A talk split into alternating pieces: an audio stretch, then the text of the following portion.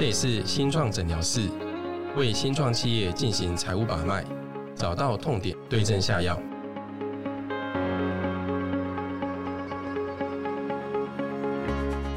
大家好，我们今天是我们第一次的新单元，也就是我们每月十号有关于新创诊疗室的提问的单元。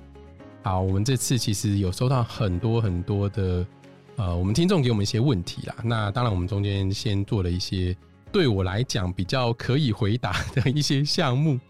那这次的话，我们是由 Adam 所来的一个提问。那可不可以请 Yoko 来跟大家说明一下 Adam 提问的内容？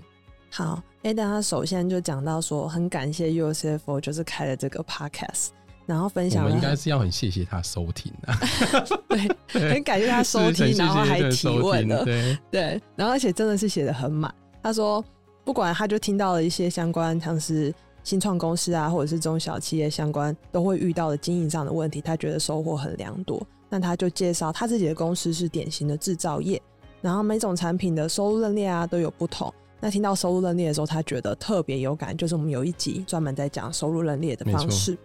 对，然后讲到了说他觉得制造业特别重视成本啊，然后他每月产量变动很大，产品单位成本差异也很难分析，然后成本结转那一集也派上用场，他真的是每集都听，是忠实听众。那他讲到说，他们募资期间面对不同投资人的问题，也深深体会到管理报表的重要性。那一方面更加了解公司的状况。那另外一方面也了解投资人重视的财务指标。那他说了这么多，他想到还要赞许一下，真的是每一集都很实用。我现在我现在这样念，总觉得好像在吹捧自己。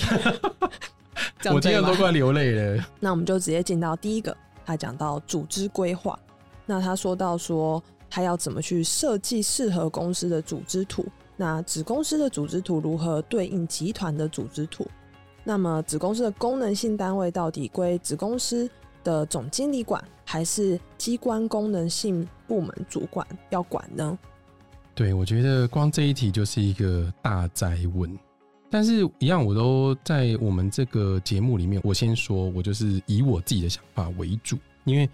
很多时候我没有很明确的知道你们公司实际的状况。然后呢，很多时候每一间公司它有内部的一些困难处，但是我就用我的经验跟大家做一些分享。我觉得第一个是所谓的公司的组织图啦。我自己认为要看公司的规模。如果公司的规模在比较小的时候，其实它是相对之下扁平，然后也不要有太多的管理者，可能会比较好经营。一样，我就我就讲我们有 CFO 好了。我们其实我们现在有十六个人。那其实我们的公司非常非常扁平。简单说，是我们公司内部其实我们有三个 co-founder，但是只有两个职位，一个是我，那我就是 CEO 嘛。那我是负责整个 BD 去业务的开发，那另外一个呢是我另外 co-founder，，他负责是说的 operating。我们有另外一个 COO，就是上次我们第二集嘛，在讲股权那一个时候，Henry 就是我们 COO，他就是管我们所有的内部的一些行政啊，然后或者是我们发薪啊，全部都归他管。那为什么是这样子？是因为我觉得其实公司的组织在相对之下很小的时候，你要的是弹性，所以你不要它有太多的阶级。你让他很快速的可以反应，然后很快速的可以去管理，其实是一个相对之下比较好的方法。嗯，那再来呢？我自己也觉得，当公司的人数不多的时候，其实你设很多 C 叉 O 等级的，我觉得看起来很奇怪。因为比如说一间公司你才三个人，一个是 CEO，一个是 COO，一个是 CTO，我觉得好像没有那么的真的有必要。因为其实你三个人，你就你只要想说你三个人就是 Co-founder 这样子就好了。有没有一定要有那个职位抬头，或者有没有需要真的把它架到组织架构内，变成一个公司内部的阶层？我认为是不需要了。那但是还是一样，公司当它开始茁壮啊，开始越来越大的时候，我们要思考的事情就是，我要怎么样做适当的职权分工？比如说，我现在公司内部十六个人，我张鼎生可能还可以管理哦，但是当我公司变一百个人的时候，我可能没有办法。这时候可能就会中间要多架一层管理阶层出来，因为要帮忙你去分摊整个管理的一些责任，然后或者是我们最怕的是什么？就是所有的决策最后面都要照你真决定，但是我没有那么多时间去知道每一件的事情，然后就成为那个所有决策的瓶颈。在这个时间点的时候，组织就要考虑把中间的管理阶层架起来，然后而且呢，要让中间的管理者可以有一定的核决的权限，也就是我以后这个 CEO 不需要管到所有小金额的放行或者小金额的决策，你让你的中介主管去做这件事情就好了。所以我觉得这个真的很看你公司的营运的规模到底在哪边。那相对之下呢，子公司的组织图要怎么样对应集团的组织图？我自己觉得一样，我还是认为子公司依照你公司的规模去决定你要怎么样去对应。因为如果你公司子公司现在还很小，还没有很多的方选，没有很多的一个业务，然后也还没有很多的人事的时候，我觉得用轻量化的管理可能会比较好，让子公司可以。比较有很迅速可以应变的一些能力呀，然后呢，可以让他可以很快速的去做一些反应，然后呢，也不会有太多很老说有太多组织架构就是很繁文缛节啦。嗯，我们讲白话文就是繁文缛节，但是其实我们要讲的更文言文或者是更更文雅一点，就是很多内部控制制度要走，但是很多时候不一定真的那么需要，所以我觉得一样看子公司它本身的经营的状态。来决定说它是不是真的完全要对应到集团。那最后一个问题，其实我觉得这个问题非常好，因为我先说明一下这个问题的意义是什么。就是子公司的功能性单位，比如说功能性单位有可能有什么，比如说像财会、人事啊、采购啊，这些都有可能是所谓的功能性的单位。那这些功能性的单位呢，它到底要归公子公司的总经理去管辖？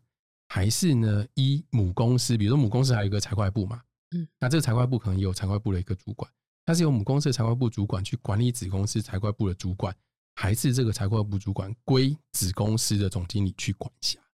嗯，我觉得这一个其实简单说，实物上来讲，两个都能做了，就是它并不是一个，嗯，怎么讲？就是就是大家大家都觉得 A 比较好，然后 B 比较不好，我觉得我觉得没有这样子。我觉得是应该要看你的目的到底是什么，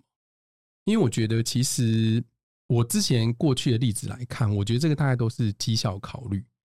就是说呢，在子公司的时候呢，如果说你把这个功能性单位归于子公司的总经理去管，也就是说这个人的绩效他是要归子公司的总经理去平和的话，那这个人他当然人性上面，我当然会比较希望。哦，我在子公司的总经理前面有比较好的表现，或者子公司的总经理有一些需求的时候，我尽量很快速的去符合他。那甚至说呢，他如果说有一些想法的时候，我也尽量去配合他。那在这个状态之下的话呢，一样这个子公司的的运作或者是它的它的速度，可能会在子公司层级的时候会比较快速。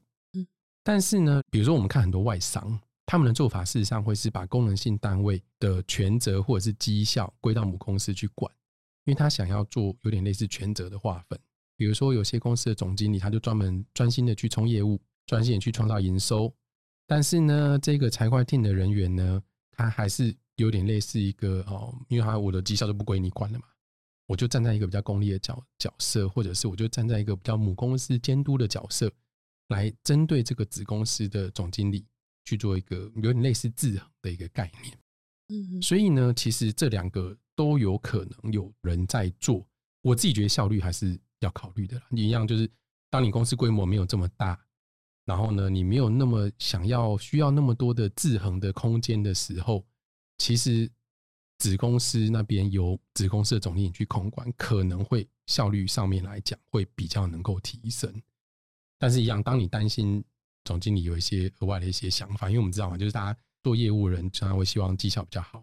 但是财会人员有时候要帮他稍微踩一下刹车。当你担心这个的时候，你可能就要有别的方式去避免它。所以在这个状态之下的时候，其实母公司的管理还是很重要。因为你母公司既然针对子公司那边的财会 team，还是要有一定的管理的能力啦。嗯，不能够说，比如说他的绩效是由子公司总经理去打，你就管不到他，或者是说呢，你跟他要一些报表，他也没办法定期的提供。所以母公司还是要有。一定程度的可以管理这间子公司的方法，然后呢，让他在整个管理上面来讲是虽然是有效率的，但是还是有办法去进行到一定程度的管理。这样听下来，觉得好像这个组织的管理方式，其实要从母公司由上到下，也要从下到上的角度来去看他们在运作上的各种问题。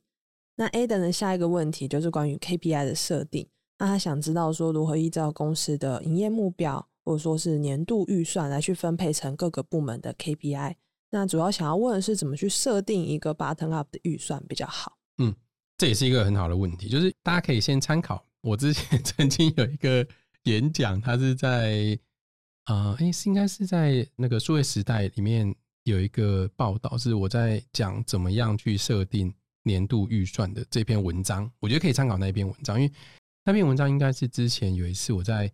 AMA 的一个演讲里面讲到的。那因为预算其实对于所有的公司来讲都非常重要。就是我觉得如果说大家没有再去设定预算的话，其实对公司的营运上面来说，可能你会不知道你的目标到底在哪里。嗯，所以其实预算这件事情呢，它的起点就是最一开始的起点，通常呢都是在一个策略会议。也就是说呢，我们看很多的上市会公司啊，或者是一些比较规模的公司，它可能会在前一个年度，比如说我们现在是二零二二三年嘛，对不对？对。那我们假设二零二四年的预算，我有可能在二零二三年，可能在十月份、九月份就开始内部准备一个所谓的策略会议。嗯。但这个策略会议呢，它大部分来说，它的参加者会是公司的 CEO，然后还有 C 叉 O 等级的人。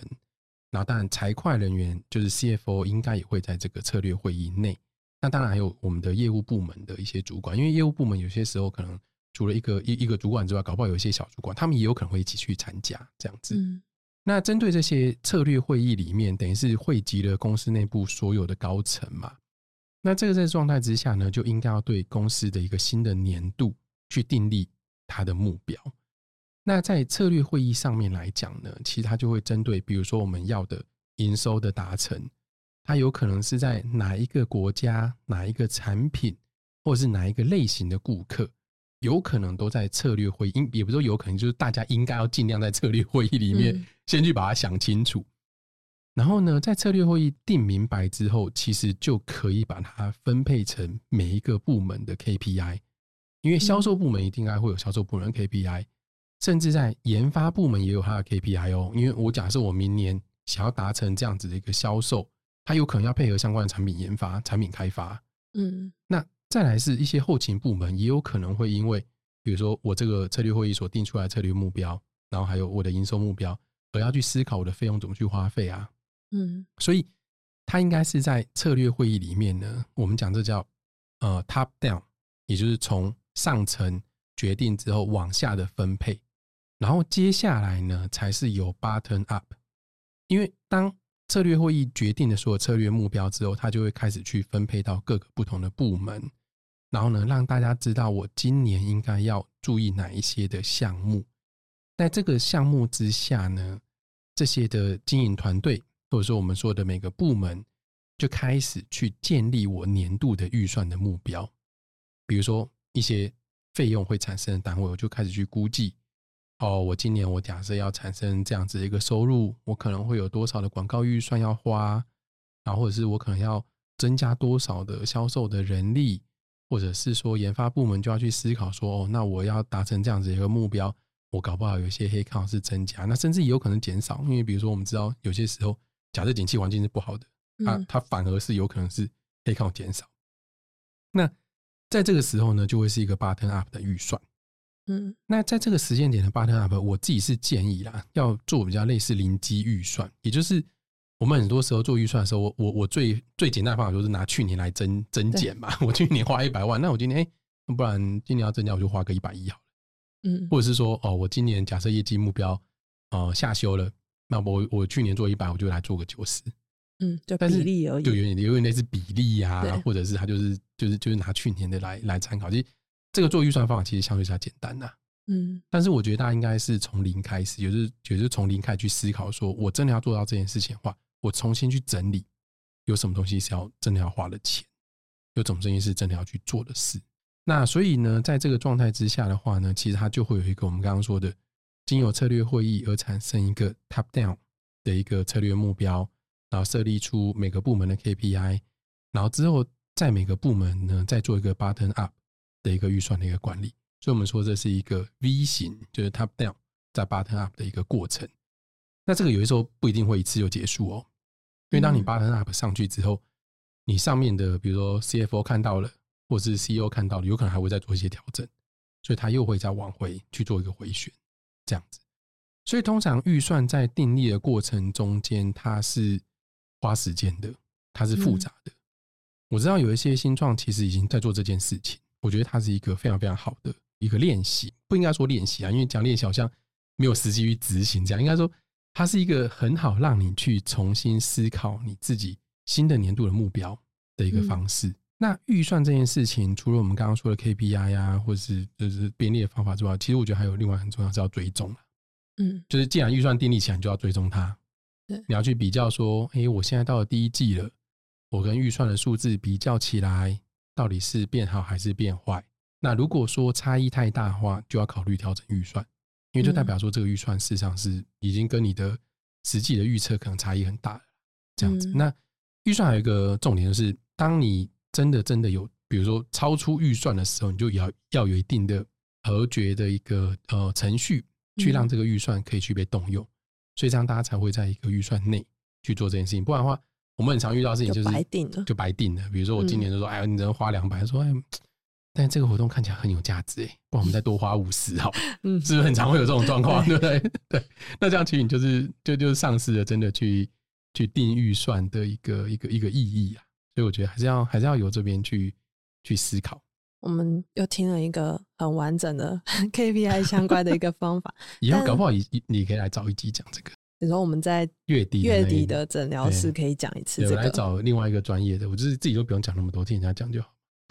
不过今天这样先讲一下 KPI 的大致上的呃管理方式，可以发现就是其实我们定一个制度是前面的事，但后面还有很多要追踪管理，甚至是真的会有些突发状况的时候，其实也很难说。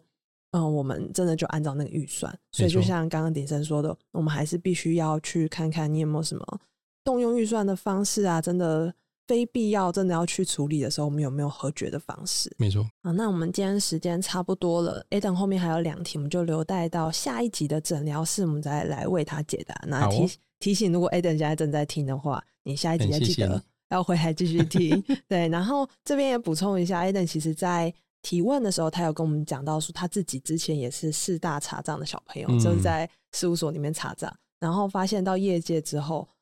才体会到经营企业是很不容易的。然后呢，财会也是很重要的一件事情，所以很感谢他可以听到这些系列对我很医生的节目。我很开心可以听到，就是我们同业，就是大家给我们一些分享，我们很开心。对，很谢谢你，Eden。那谢谢 Aden 之外呢，那大家听到这一集应该就知道说，我们会从资讯栏底下的那一个问卷里面会收取大家的提问。所以如果你这一集听完发现说，哎，你也有类似的问题，或者你有其他会计啊、财务相关的问题，都可以在那个表单里面提出你的问题，然后呢写一些你的资料，我们就会看到了。那未来可能就会在我们的诊疗室单元里面出现你的问题，替你解答哦。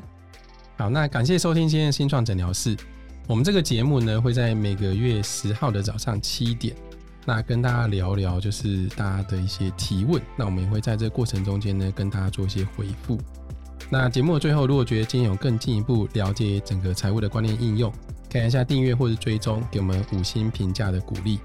那这一集结束的话，我们就是下一个是在结账日再见，拜拜。拜拜。